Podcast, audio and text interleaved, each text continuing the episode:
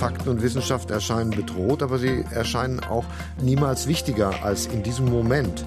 Und das ist eigentlich die zentrale Botschaft und ich glaube, das müssen wir auch aushalten und uns darin üben. Bei der Fiktion wird die Unwahrheit oder sagen wir es die andere, die alternative Realität dabei unterstellt. Das ist bei Fake News anders. Da wird es etwas schwieriger. Das sind wirklich die, die äh, teilweise auch boshaft sind, die interessengeleitet sind. Und äh, insofern äh, passt das mit der Lüge. Der klassische Satz ist ja in der Wissenschaft, good fences make good neighbor. Das heißt also, man hält sich von der Politik fern, man lebt in, könnte böse sagen, in seinem Elfenturm. Aber ich glaube nicht, dass das in der Zukunft haltbar sein wird. Lange Nacht der Wissenschaften. Ein Inforadio-Podcast.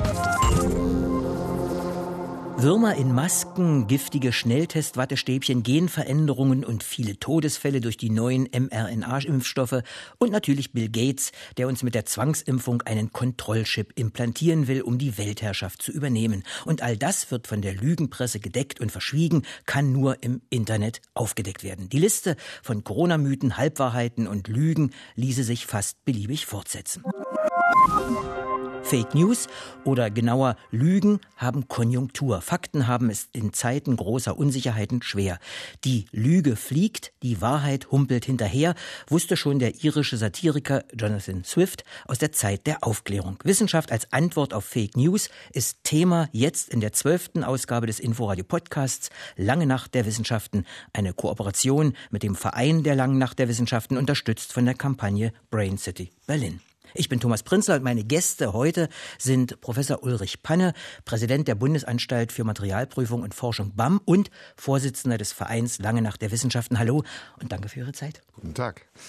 Mein zweiter Gast ist Jürgen Schulz, Professor für strategische Kommunikationsplanung an der Universität der Künste Berlin. Auch Ihnen danke, dass Sie dabei sind. Vielen Dank für die Einladung. Herr Panne, Sie waren auch mein Gast in der ersten Podcast-Folge vor etwa einem Jahr. Damals war die lange Nacht der Wissenschaften zum ersten Mal abgesagt worden. Nun muss die lange Nacht auch 2021 ausfallen. Wie sehr schmerzt Sie das? Wie geht es Ihnen und vor allen Dingen den wissenschaftlichen Einrichtungen mit dieser Absage? Das tat weh. Das kann man nicht anders sagen. Wir sind eigentlich im äh, Herbst gestartet mit dem Ziel, wieder Wissenschaft vor Ort erlebbar zu machen und waren eigentlich auch ganz frohgemut und haben mit viel Elan und Zuversicht die lange Nacht der Wissenschaften 21 geplant. Aber wir mussten uns auch der Pandemie beugen und äh, diese Nacht, der, diese magische Nacht, das muss man schon sagen, indem man in Labore äh, hinein kann, indem man Orte besuchen kann, äh, die man sonst nicht sehen kann und die lange Nacht lebt ja von der Präsenz. Diese Nacht mussten wir dieses Jahr leider auch absagen, weil dieses Inkrafttreten der gesetzlichen Notbremsemaßnahme aus nächtliche Ausgangssperren hätte natürlich eine lange Nacht der Wissenschaft verhindert. Also unvermeidlich unvermeidlich. Es wäre jetzt auch als Veranstalter aus dem Wissenschaftsbereich, glaube ich, nicht vorstellbar, da die Wissenschaft äh, ja zu strikterer äh, Kontaktvermeidung und äh, vielen Maßnahmen gerät, rät. Wir hätten uns selber ja ad absurdum geführt. Das geht nicht. Und insoweit mussten wir leider auch dieses Jahr darauf verzichten. Fake News ist äh, ein Synonym für Lügen? Fragezeichen, Ausrufezeichen. Laut Duden sind das in den Medien und im Internet, besonders in sozialen Netzwerken, in manipulativer Absicht verbreitete Falschmeldungen. Also Lügen. Ja, das kann man äh, sicherlich so sagen, dass es Lügen sind. Ähm, Sie haben es richtig gesagt, es sind interessengeleitete äh, Falschmeldung. Das heißt, dahinter steht immer ein bestimmtes Interesse. Das muss man dabei unterstellen. Aber wir kennen ja auch die Lügen beispielsweise aus dem persönlichen, zwischenmenschlichen Bereich, wo wir äh, uns mit Lügen aus der Affäre ziehen. Aber da muss man, glaube ich, auch nochmal ganz strikt trennen zwischen solchen eher Lappalienformen, die im äh, Privaten durchaus tolerierbar sind. Oder die kennen wir auch aus dem Politischen beispielsweise. Man denke nur an den ehemaligen Bundeskanzler Kohl, der dann äh, sich aus der Affäre mit dem Ehrenwort gezogen hat. Also da gibt es eine ganze Reihe von Möglichkeiten. Aber worüber wir sprechen oder was Sie eben in der Anmoderation auch schon angesprochen haben, sind wirklich die, die äh, teilweise auch boshaft sind, die interessengeleitet sind. Und äh, insofern äh, passt das mit der Lüge.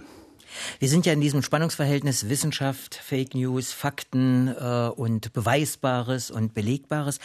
Und dazu habe ich Widersprüchliches gelesen, nämlich dass dieses Spannungsverhältnis, äh, was da äh, sich auftut, wird damit auch deutlich gemacht im 2020er Wissenschaftsbarometer Spezial der Initiative Wissenschaft im Dialog, sagen zwei Drittel der Befragten, sie hätten großes Vertrauen in Wissenschaft und Forschung. Etwa so viele halten laut ARD Deutschland Trend vom April diesen Jahres die Maßnahmen, die Corona-Maßnahmen auch für angemessen. In beiden Umfragen allerdings Tendenz fallend. Und demgegenüber steht das Ergebnis einer Allensbach-Studie, wonach 40 Prozent der Bevölkerung Fakten inzwischen für Ansichtssache halten sollen. Woher kommt diese Diskrepanz? Haben Sie da eine Idee? Also ich ähm, muss jetzt nochmal auf die beiden Untersuchungen und auch die Begriffe, die dort genannt sind, zurückkommen. Also der Wissenschaftler ist ja, das hat der Descartes auch schon mit seinem Ausspruch äh, dubito ergo cogito. Also am Anfang geht's mit dem Zweifel los, ein Zweifler.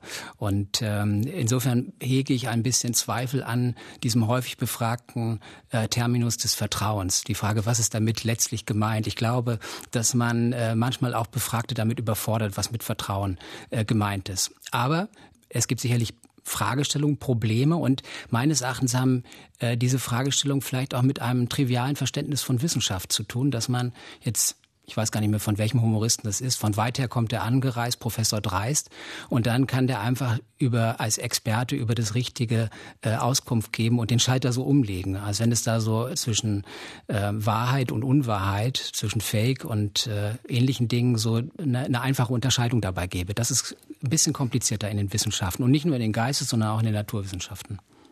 Aus der Sicht des Kommunikationswissenschaftlers, der Sie ja sind, warum beschäftigt uns das Phänomen Fake News eigentlich mehr als früher? Nur weil Internet und Social Media omnipräsent sind und weil der verflossene amerikanische Präsident das so gebraucht hat?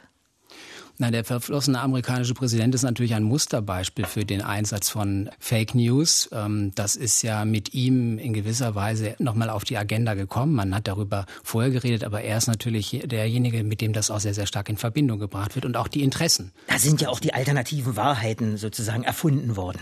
Ganz, ganz genau. Ne? Und da sieht man auch ganz äh, deutlich auch die Interessen, äh, die dabei äh, eine Rolle gespielt haben und äh, die versucht wurden, dabei auszuspielen. Herr Panne, Fake News sei klüger, sollte das Motto letztes Jahr zur äh, langen Nacht und auch dieses Jahr lauten. Sie wollten damit Position beziehen gegen Falschdarstellungen, erfundene Behauptungen, Irrationalismus äh, mit der Leitidee Wissenschaft als Antwort auf Fake News. Wir werden sehen, wie das funktioniert. Verschwörungstheorien und fatale Irrtümer. Notwendig? Oder vielleicht doch überzogen? Gibt man da dem Fake News, diesen Irrationalismus zu viel Raum?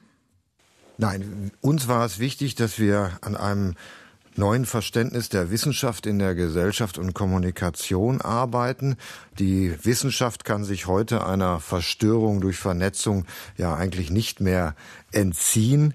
Und äh, wir leben, wir hatten das vorhin schon gehört, in einem postfaktischen Zeitalter, in welchem manchmal äh, objektive Fakten weniger einflussreich auf die Meinungsbildung sind als emotionale Appelle oder der persönliche Glaube.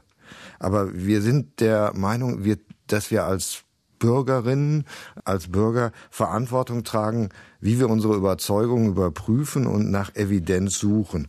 Und ich finde, dieses Thema ist deshalb so wichtig. Wir haben dieses Jahr gesehen, dass sich zur Fake News Debatte des Klimawandels hat sich ja das pandemische Erleben der Wissenschaft in Echtzeit hinzugefügt und die Gesellschaft und Politik hat auch erleben müssen, dass es nicht die Wissenschaft gibt. Wissenschaft ist ein fortwährender Diskurs von Menschen, von Institutionen, von äh, Disziplinen. Und das kann keine letzten Wahrheiten generieren. Und das tut natürlich von außen manchmal weh, diesem Diskurs beizuwohnen. Und wir haben auch erleben müssen, dass selbst Wissen, äh, gehärtetes Wissen, also bekanntes Wissen, Wissen mit großem, äh, schon lang, äh, lang vorhandenem Erkenntniswert wieder verflüssigt wird in Debatten. Und da wollten wir uns mit diesem Thema in der langen Nacht der Wissenschaften dagegen stemmen.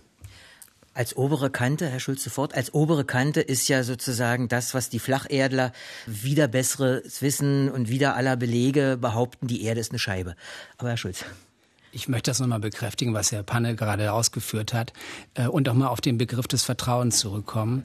Ähm, es gab einmal einen Slogan eines, eines Geldinstituts, die haben gesagt, Vertrauen ist der Anfang von allem. Aber der Anfang von allem ist eigentlich viel mehr Vertrautheit. Und ich glaube, solche Veranstaltungen äh, tragen einfach dazu bei, eine größere Vertrautheit mit der Wissenschaft wieder zu erzielen. Ich glaube, das ist das große Problem, was wir derzeit haben. Und deswegen haben wir auch ein Problem mit unterschiedlichen äh, Wahrheitsvorstellungen, dass die Vertrautheit mit Wissenschaft, aber auch mit anderen Dingen wie Politik etc. ein Problem ist. Und daran arbeiten wir als Wissenschaftler natürlich hieran. Andere müssen sich auch dieser Aufgabe stellen, um beispielsweise die Vertrautheit für die Politik oder andere Bereiche, Kunst, Kultur und so weiter wiederherzustellen. Also Wissenschaftler, Wissenschaftlerinnen haben sich äh, von Otto Normalverbraucher, Verbraucherinnen entfremdet, sind abgerückt? Wer da sich von wem entfremdet hat, das lasse ich mal dahingestellt. Es ist auch, also äh, ich muss Ihnen äh, gestehen, ich komme aus einfachen Verhältnissen und der erste in unserer Familie, der das Abitur geschafft hat, ist meine Schwester. Und da hat mein Vater zu ihr gesagt, sie ist jetzt eine Intellektuelle. Und das ist ja eine Vorstellung auch, dass jeder Mensch ein Intellektueller sein kann und äh, sich damit auseinanderzusetzen hat. Und insofern würde ich gar nicht sagen, dass die Wissenschaft sich äh, da entfremdet hat, sondern auch es ist eine Aufgabe jedes Menschen, sich mit Wissen äh, zu beschäftigen. Ne? Der Mensch, äh, das Motiv des Menschen ist das Verstehen und das Verstandenwerden und da sind wir mittendrin in der Wissenschaft. Also die lange Nacht der Wissenschaften, als sie gegründet wurde vor äh, gut 20 Jahren, auch schwierige Zeiten damals, der 11. September äh, hatte gerade stattgefunden. Das war ja auch der Ansatz, äh, Wissenschaft, Wissenschaft und das Volk zu bringen. Und ich äh, erinnere mich noch gut, der eine oder die andere Wissenschaftlerin, Wissenschaftler äh, waren sehr scheu und dachten, oh Gott, das interessiert das überhaupt jemand und waren im Anschluss massiv überrascht. Also es gab diese Vertra es war ein Prozess der Vertrautmachung, um mit Saint-Exupéry zu sprechen. Ja, ich glaube, Wissen, wir kommen dazu, dass äh, wir mehr erleben, dass Wissen einen instrumentellen Wert hat, einen Zugewinn für unser Leben. Wenn man, als wir das Gebäude hier betreten haben, haben wir das Impfzentrum gesehen. Wer hätte gedacht, dass RNA-Impfstoffe als biotechnologisches Produkt mit einer hohen Geschwindigkeit plötzlich uns aus der Pandemie, aus der Pandemie heraushelfen können. Das heißt also, die Erwartung an die Wissenschaft ist durchaus folgerichtig, dass sie zu unserem Leben, zu, zum Fortschritt, zu unserem guten Leben beiträgt. Und wir haben auch eine Erwartung an Wissenschaft, dass sie Sicherheit und Legitimität Legitimität von gesellschaftspolitischen Entscheidungen erhöht und Komplexität verringert wird. Und genau das ist aber auch der Zwiespalt, weil wenn das Ganze in eine mediale Grelle äh, gerät, und damit begibt man sich auch mit der langen Nacht der Wissenschaft natürlich hinein, dann äh, ist es manchmal äh, vorbei mit der Verringerung der Komplexität. Die Vorläufigkeit von Erkenntnissen muss einfach auch dann zugegeben werden, der wissenschaftliche Prozess. Und ich glaube, das ist der Unterschied zu Beginn der langen Nacht. Und es ist heute viel bewusster, dass der wissenschaftliche Prozess muss nochmal ganz anders in den Vordergrund gerückt werden, in seine äh, Prozesshaftigkeit, aber auch in seiner, äh, in seiner Güte. Vielleicht daran anschließend noch, ähm, da ist ja so eine, äh, auch eine, eine, eine Denkweise dahinter, wenn man sagt, ähm, jetzt wird man mit, mit Wissenschaft konfrontiert. Also eine, eine Vorstellung von Kommunikation so als Bestand. Und da hat mal ein kluger Mann gesagt, es geht bei Kommunikation weniger um die Verteilung von Beständen als um die Dosierung von Überraschungen. Und äh, ich finde das nochmal ganz wichtig, das auch zu verstehen. Kommunikation ist nichts, was wir beispielsweise äh, mit dem ähm, Akronym äh, Hi-Fi äh, beschreiben. Äh, die originalgetreue Über Überleitung oder Darstellung von etwas oder Wiedergabe von etwas, sondern Kommunikation hat mit einer äh, Entscheidung zu tun, äh, sich für bestimmte Dinge zu entscheiden und gegen andere dabei zu entscheiden. Das ist eine Selektionsleistung. Das wird dabei häufig immer übersehen. Man sagt, das ist jetzt so ein Apparat. Aber wir sind ja natürlich durch die ganzen Dienstleistungen, die, äh, Paketdienste, sind wir so ein bisschen in dieser Mentalität wahrscheinlich drin, dass wir alles frei Haus geliefert bekommen, in Päckchen verpackt und so weiter. Nee, das muss man sich holen. Schöne Geschichte. Manchmal fragen dann Studenten auch, das hat mir jetzt nichts gebracht. Dann sage ich denen, nee, das bringt dir auch nichts. Das musst du dir holen. Der Appell an die Eigenverantwortlichkeit. Äh, bleiben wir noch einen kleinen Augenblick äh, bei Ihnen, äh, Professor für strategische Kommunikationsplanung. Da werden sich die meisten wenig oder gar nichts darunter vorstellen können. Unter anderem spielen Sie auch mit Ihren Studenten, Studentinnen, haben Sie ja gerade äh, erzählt, äh, Rollenspiele, mhm. ähm, wo die sich auch entscheiden müssen. welche Hintergrund? Ja, da, da, kann man die Natürlichkeit von, von ähm, oder ja, die Natürlichkeit von Fake News kann man natürlich dabei schon feststellen. Also wir machen sowas wie, wir spielen sowas wie Stuttgart 21 nach. Wir nennen das so raumbedeutsame Infrastrukturprojekte oder ähnliches oder auch Demonstrationen. Na, 1. Mai war ja gerade auch hier wieder. Wir haben unterschiedliche Interessengruppen. Und es ist sehr interessant festzustellen, dass die Studierenden von sich aus darauf kommen, nun irgendwelche Fake News zu verbreiten. Also da spielen unterschiedliche Akteure mit, da ist ein Investor dabei, da sind die politischen Parteien dabei, ist die Politik dabei und natürlich die Medien, die darüber berichten. Und sie versuchen natürlich bei den Medien Eindruck zu bekommen und das kann man darüber tun. Das ist so ein ganz natürlicher Prozess. Wir müssen ja immer zurückwinken, damit die innerhalb der Spielordnung dabei bleiben. Das Strategische finde ich interessant, dass Sie das sagen, dass das jetzt erstmal ähm, äh, befremdlich ist für viele, weil es wird ja inflationär von Strategie überall gesprochen. Ne? Also ja, in Corona-Zeit wird er überall. Und auch das ist wiederum eine Frage, äh, was verstehen wir darunter? Auch deswegen ist es ja ein wichtiges, äh, zentrales Thema. Was versteht man? Worüber reden wir eigentlich, wenn wir über Strategie reden? Genau. Und Soll ich das nochmal weiter ausführen? Ja, und ja. worüber? Ja, und das, was mich dabei eben äh, interessiert, ist, ähm, wie solche äh, Fake News beispielsweise eingesetzt werden als strategische Möglichkeit. Und wenn wir mal über diese triviale Vorstellung von Strategie hinausdenken, die sagt, das ist nichts anderes als ein Plan? Ich habe jetzt einen Impfplan, das ist eine Impfstrategie. Das wird ja synonym häufig verwendet.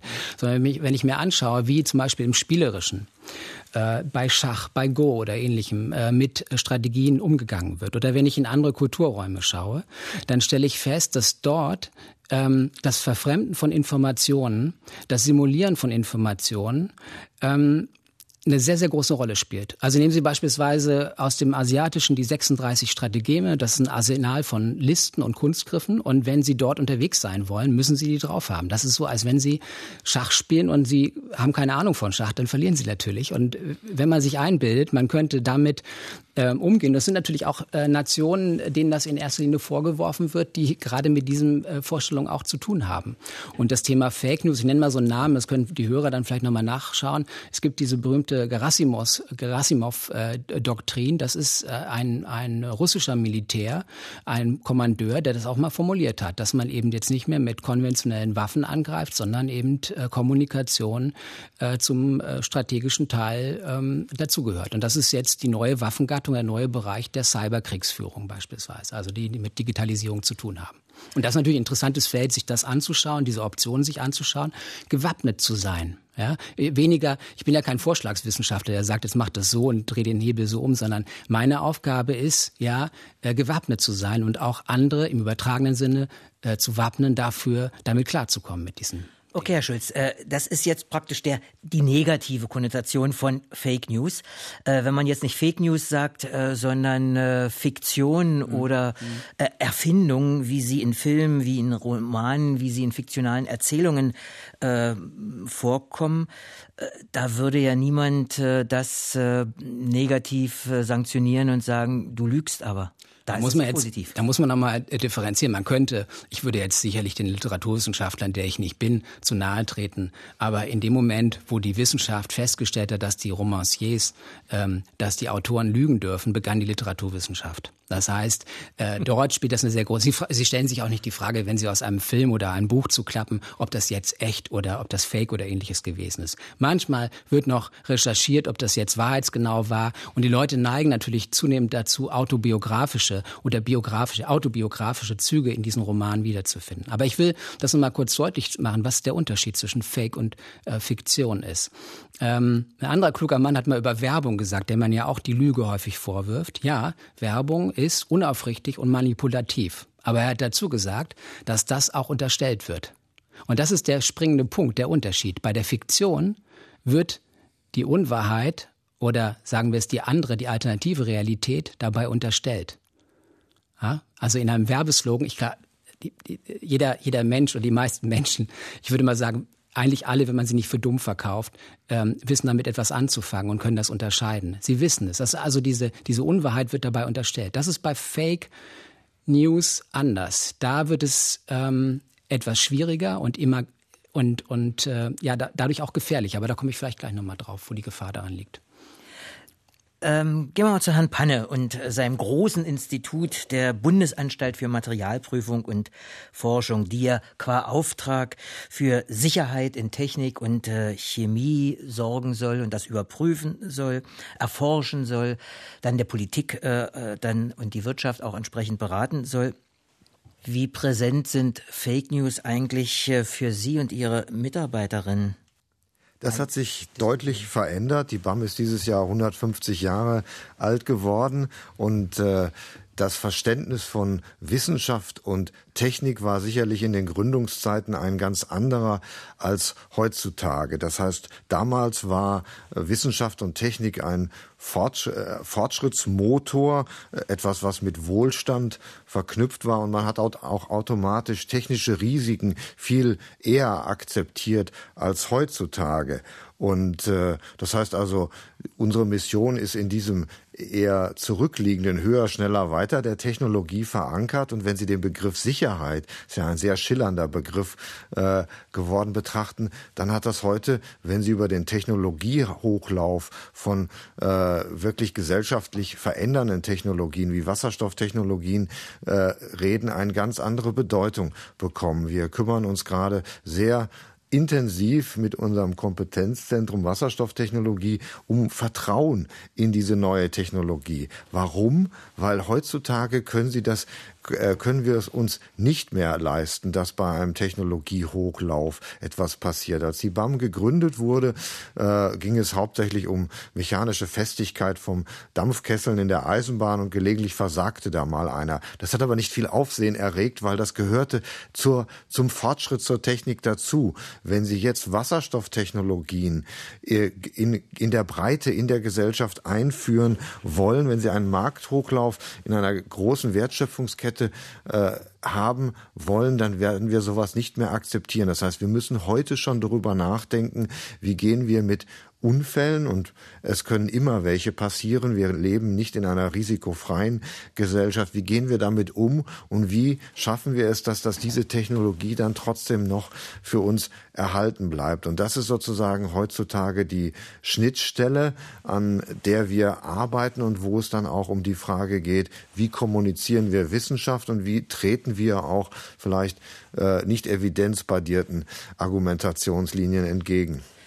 Vertrautheit ist auch da wieder äh, ein Stichwort. Aber es ist natürlich auch äh, ein weit verbreitetes Vorurteil, äh, gegen das Sie ankämpfen müssen, dass alles chemische äh, mit äh, spitzen Fingern äh, behandelt und da wird immer der Gegensatz aufgemacht zwischen dem dem chemischen und dem natürlichen und äh, das ist ja sicherlich etwas, äh, womit Sie kämpfen müssen, als Chemiker persönlich und als Präsident sowieso. Ja, das äh, sicherlich haben wir ein, eher eine Zunahme an Misstrauen gegenüber manchen Disziplinen. Die Chemie gehört sicherlich auch dazu, aber auf der anderen Seite sind die Chemie- und Materialwissenschaften wahrscheinlich die wichtigsten transformativen Naturwissenschaften, denen wir gegenüberstehen, weil unsere Zukunft ist dinglich. Wenn wir heute darüber reden, dass die wahrscheinlich wichtigste Herausforderung die, äh, die Lösung der Energiefrage ist, dann wird diese Energiefrage, die wird am Ende durch Dinglichkeit, durch Objekte, durch, äh, durch ich sage mal, durch Sachen geregelt. Und die, diese, das, hier geht es um Materialien, es geht um Chemie, damit wir diesen Technologiewandel, damit wir diese gute Zukunft für uns alle erreichen. Und insoweit, glaube ich, ist das etwas, an dem wir arbeiten müssen, dass auch der Wert gesehen gesehen wird und nicht immer nur die Gefahren, die mit einer äh, Disziplin und mit ihren Fortschritten verbunden sind. Professor Schlögel, Direktor am Max-Planck-Institut, am Fritz-Haber-Institut, hat in dem Fall immer gesagt, wir müssen über die Moleküle reden, denn die Wirklichkeit besteht eben auch aus Molekülen. Aber Herr Schulz. Ja, ähm, ich möchte da gerne noch drauf, dran anschließen, weil äh, diese Aufgabe ähm, nennen wir, nennen wir es jetzt trotzdem mal Vertrauen oder Vertrautheit zu schaffen und auch Kenntnis von den Zusammenhängen und äh, der Wichtigkeit ist natürlich eine Aufgabe, die alle wissenschaftlichen Disziplinen eint. Ich äh, mache schon seit einigen Jahren beispielsweise mit einem Kollegen von der Technischen Universität, der sich ursprünglich mit Verbrennungsmaschinen, das so muss das Institut umbenannt werden. Also auch das gibt es, auch die kommunikativen Herausforderungen. Das sind jetzt intelligente Antriebsstränge. Und weil das Thema Verbrennung im äh, automobilen Antrieb äh, keine Rolle mehr spielen darf. Vielleicht kommt es mit, der, mit dem Wasserstoff wieder hinzu. Aber ich will nur darauf hinweisen, dass hier äh, in der Vermittlung von Technologien natürlich die Kommunikation auch ein wichtiger Punkt äh, ist. Und ähm, ich möchte ganz kurz noch etwas ähm, erwähnen zu dem Thema Sicherheit. Für mich ich bin ja der große Zweifler jetzt hier heute. Für mich ist das Thema Sicherheit eigentlich eher ein Thema der Vormoderne gewesen. Also gar nicht der Moderne, weil ähm, die Sicherheit gab es, als alles vorbestimmt war und festgelegt war, durch höhere Mächte und so weiter. Womit wir uns heute beispielsweise beschäftigen, und da schließe ich an das an, was ich vorhin über diese Cyberkriegsführung gesagt habe, ist die Absorption von Unsicherheit oder der Umgang mit Unsicherheiten. Das heißt, wir identifizieren bestimmte Unsicherheiten und müssen da mit umgehen. Und vielleicht noch ein weiteres Beispiel, das es nochmal deutlicher macht für die Hörer. Wir müssen ja auch unterscheiden zwischen den Dingen, die schon gewesen sind, also das, was wir mit evidenter Forschung eben äh, äh dann auch äh, erfahren können und festlegen können und dem, was in der Zukunft liegt. Und da ist natürlich eine große Problematik, weil niemand über die Zukunft Bescheid weiß, außer diejenigen, die sie schon hinter sich haben. Und die Frage ist, wie gehe ich mit äh, Zukünften um? Also nehmen Sie Material beispielsweise. Kein Mensch hat sich vorgestellt, als er Betonbrücken konstruierte, dass der, die Zunahme von Lkw-Verkehr so dermaßen zunahm, dass die mittlerweile äh, ein technologisches Problem haben beispielsweise. Und so gibt es in vielen anderen Bereichen auch Veränderungen, zukünftige äh, Veränderungen, die nicht erwartet sind und die unter Umständen einkalkuliert werden müssen. Psychologen sagen ja auch, wir sind als Menschen nicht gemacht, mit Unsicherheiten zu leben.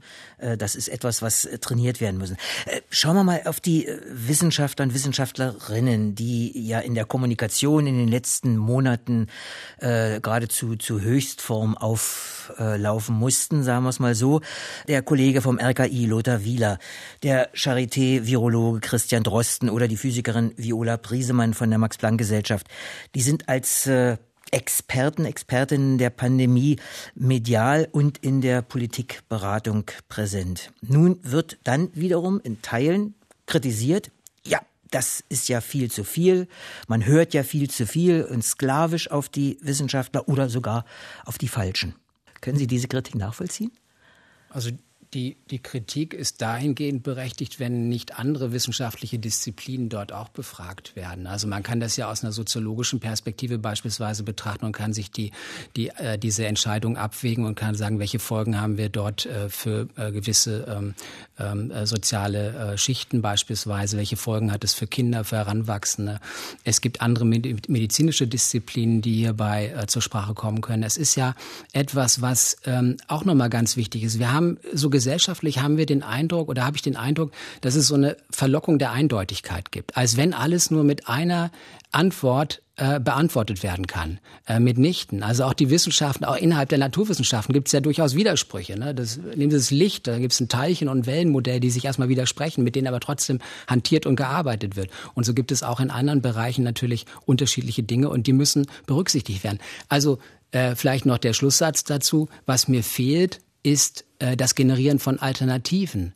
Äh, und um nicht zu sagen, wir sind hier alternativlos unterwegs. Und das ist wiederum strategisch, weil auch der Stratege, das weiß jeder Schachspieler oder jede Schachspielerin und jede Go-Spielerin, wenn ich keine Alternativen mehr habe, ist das Spiel vorbei. Dann bin ich schachmatt oder ich habe keine Freiheiten, wie es im Go heißt. Das heißt, ich muss Alternativen generieren. Und dafür sind auch Wissenschaften wichtig, unterschiedliche Disziplinen. Herr Panner, wie geht's Ihnen eigentlich? Also Herr Wieler, Herr Drosten, Frau Priesemann und wie Sie alle heißen, äh, die im Licht der Öffentlichkeit stehen, äh, massiv auch äh, kritisiert, angegriffen, persönlich äh, äh, angegriffen werden, Morddrohungen erhalten. Sind Sie manchmal ganz froh, dass nicht Sie als BAM-Präsident auch in der Öffentlichkeit stehen? Oder gibt es da gibt es da sozusagen Solidaritätsanrufe, äh, wo Sie sagen, durchhalten? Die Ressortforschungseinrichtungen haben einen guten Kontakt zueinander und ich habe auch immer wieder gerade den äh, Kollegen Wieler und auch Chitoschek, die sehr stark im grellen Scheinwerferlicht der Öffentlichkeit stehen, immer wieder die Solidarität und auch, auch meinen Respekt vor dem, was sie dort leisten, gezeitigt. Das gehört schon dazu, auch untereinander und ich finde, sie machen einen hervorragenden Job. Also das, das lässt sich gar nicht anders sagen. Die Frage der Experten ist natürlich eine schwierige, weil äh, tradiert ja die aus wissenschaftlicher Sicht sich keine direkte Aussage äh, über die Frage, wie wollen wir eigentlich leben, treffen lässt. Das heißt, man befindet sich immer so in einem Spannungsfeld von Mehrheit und Wahrheit und äh, darauf können auf so letzte Sinn- und Wertfragen können natürlich empirische Wissenschaften keine Antwort geben. Aber auf der anderen Seite, äh, es, ich freue mich, es ist eine lebhafte Diskussion in der Wissenschaft entbrannt, wie soll ich heutzutage als Wissenschaftlerin, als Wissenschaftler überhaupt agieren?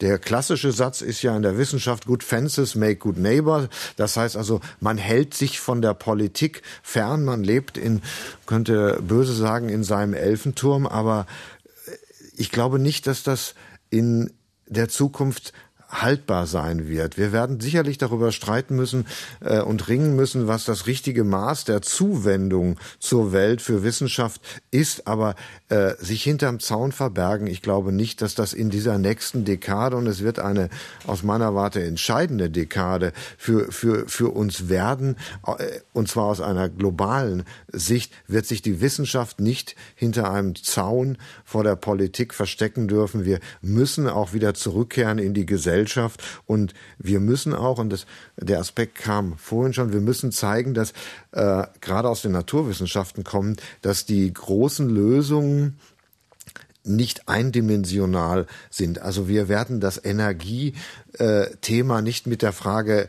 ein bisschen Wasserstoff lösen. Ich sage das jetzt mal ganz ketzerisch, sondern wir haben ja in der Pandemie erlebt, dass die Refokussierung auf medizinische Probleme nicht das eigentliche die gesamte Lösung darstellt, sondern dass es heutzutage nicht nur inter, sondern vor allen Dingen transdisziplinäre äh, Lösungen sind. Und das wird für alles, was kommt. Der Klimawandel wird nicht mit drei Technologien gelöst werden, sondern der wird am Ende äh, nur dadurch gelöst werden, dass alle Wissenschaftszweige, die Humanities, die äh, Natural Sciences, dass die zusammenkommen und dass wir uns als Wissenschaftlerinnen und Wissenschaftler auch in den öffentlichen Raum begeben müssen. Da sind wir bei der ganz alten Frage, die seit Jahrhunderten schwelt, Verantwortung der Wissenschaftler. Wie weit äh, müssen sie für das, was sie verkünden, also seit Galilei bis äh, äh, Atombombe, äh, wie weit müssen sie für das, was sie erforschen, einstehen? Nimmt man einfach den etymologisch mal den, den, das Wort Verantwortung. Woher kommt das? Im Englischen ist es vielleicht deutlicher, dass ich ähm, antwortfähig bin. Das heißt, in der Lage zu sein, Antworten zu geben und nicht so äh, nach dem Motto, wie das häufig äh, verfahren wird, sagen, ja, das ist jetzt der, derjenige, der ist verantwortlich, oder diejenige, die ist verantwortlich und das war es jetzt, abtreten dabei. Nein, äh, darauf Antworten äh, zu geben. Aber ich möchte nochmal auf, auf den Punkt kurz äh, zurückkommen. Ähm, diese Kontroversen oder diese Anfeindungen, ähm, die sich dort ergeben, die machen mir auch äh, Sorge, weil sie ja eigentlich im Politischen, in der in der, in der freiheitlichen Demokratie, wo es auch um den Austausch von, von Argumenten geht und besseren Argumenten geht, äh, nicht vorkommen. Also diese Trennung zwischen dem Argument und der Person, die ist ja ein ganz wichtiger Bestandteil unserer demokratischen Vorstellung. Und ähm, äh, Stelle muss ich mal kurz den, den Aristoteles zitieren, der einen denkwürdigen Satz in seiner Poetik äh, gesagt hat, dass er gesagt hat, das glaubwürdig Unmögliche wiegt höher als das unglaubwürdig Mögliche.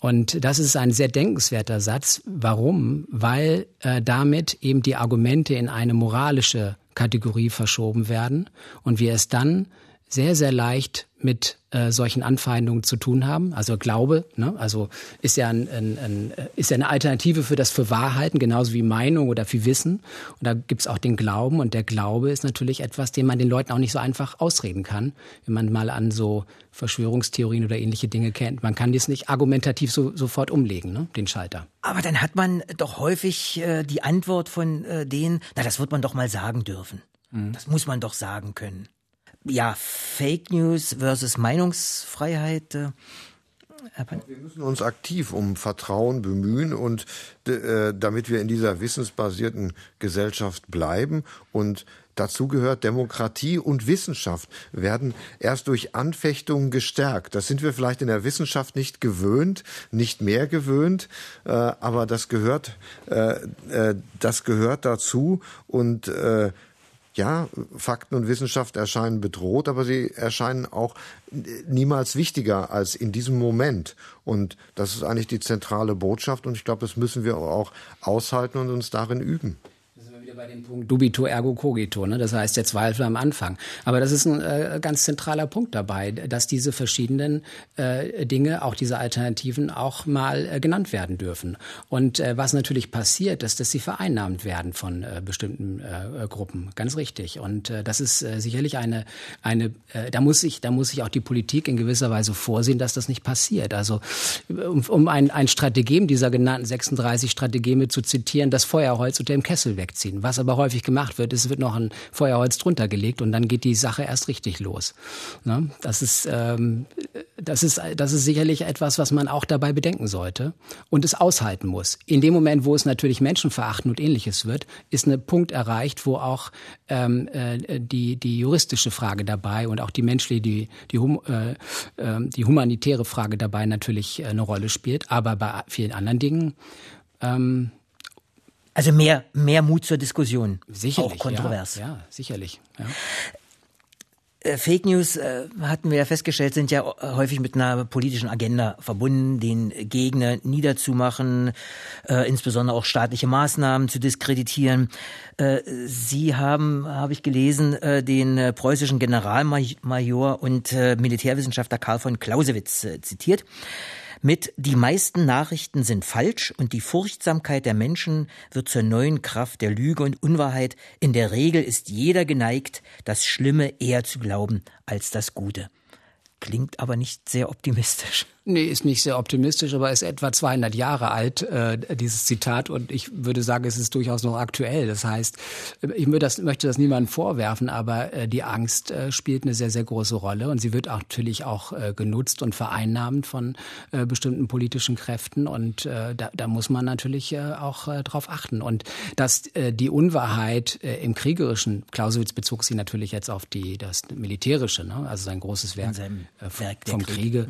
Ähm, und äh, er war natürlich auch ein Kenner dieser Situation und das ist vielleicht auch nochmal eine Bestätigung für diese Idee von, von Cyberkriegsführung. Ich habe eben den Gerasimov, diese Gerasimov-Doktrin genannt, aber das ist letztlich auch ein alter Hut und wenn man sich ein bisschen damit auskennt, auch wiederum vertraut ist mit historischen Dingen, dann sollte einem das nicht unbekannt vorkommen und sollte man auch wiederum damit äh, gewa dafür gewappnet sein.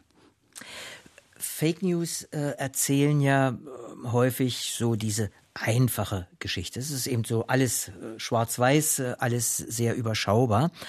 Daher fliegt sie, während die Wahrheit hinterherhumpelt, um noch einmal Jonathan Swift zu äh, zitieren. Wissenschaft ist eben, wie gesagt, komplizierter, prozesshafter, dauert länger. Ähm, man kann es nachprüfen, häufig jedenfalls, was mit der Urknalltheorie ein bisschen schwierig ist manchmal. Äh, also wie können Wissenschaften diesen Nachteil ausgleichen und sind sie, um den Bogen zum Anfang zu bekommen, sind sie also die Antwort auf Fake News? Ja, auf jeden Fall. Wir leben zwar in einer äh, beschleunigten Zeit und das hat auch äh, eine Beschleunigung der Informationsverbreitung nach sich gezogen. Das erzeugt eine häufig eine Eskalation und eine direkte Gegenwart.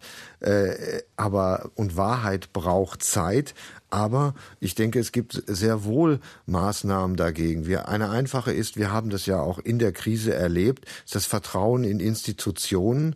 Wir haben gesehen, dass das ein, ein sehr altes äh, vielleicht Mittel ist, aber äh, es ist Vertrauen in Institutionen. Gerade wie das RKI hat ja auch ein, die Schnell Möglichkeit der schnellen Orientierung und man darf dann natürlich sich, muss sich auch dem Diskurs aber stellen, wenn diese Wissenschaftszentren, auch Machtzentren sehr nahe kommen, wie geht man damit um? Aber nur weil zum Beispiel das RKI eine Ressortforschungseinrichtung ist, ist sie nicht gleich als wissenschaftliche Einrichtung äh, diskreditiert. Das muss man auch diesen, die, diese, diese, dieses Spannungsfeld, äh, glaube ich, kann man heute transparent darlegen. Und das andere, was wir erlebt haben, ist ja etwas, was unter dem Begriff Open Science, also die Zusammenarbeit. Wir haben nie, nie mehr erlebt, äh, Zusammenarbeit als jetzt in dieser Pandemie. Das be be beginnt bei vielen Infrastrukturfragen und äh, Transparenzfragen. Und ich glaube, das äh, wird auch gerade Open Science nochmal einen ganz anderen Durchbruch verhelfen. Man hat gesehen, globale Wissenschaft ist zumindest ein erstes Pflaster in einer so schwierigen äh, Situation, äh, wenn man sich überlegt, wie schnell wir haben wir äh, den Virus sequenziert, wie schnell haben wir plötzlich Impfstoffe mit einer Biotechnologie, die wir vor drei Jahren, glaube ich, keiner erwartet hätten. Und ich glaube, das ist ja auch eine Beschleunigung der Wissenschaft, die durch Transparenz, glaube ich, auch eine Möglichkeit für die Zukunft bietet und äh, am Ende auch einen Mechanismus darstellt, um sich Fake News entgegenzustemmen. Herr Schulz. Äh, absolut d'accord. Also wir sprechen ja mittlerweile auch von nicht nur von Interdisziplinarität, sondern von Transdisziplinarität dabei. Und ähm, äh, insofern sind, äh, sind alle wissenschaftlichen Bereiche ähm, äh, ganz zentral und ganz wichtig.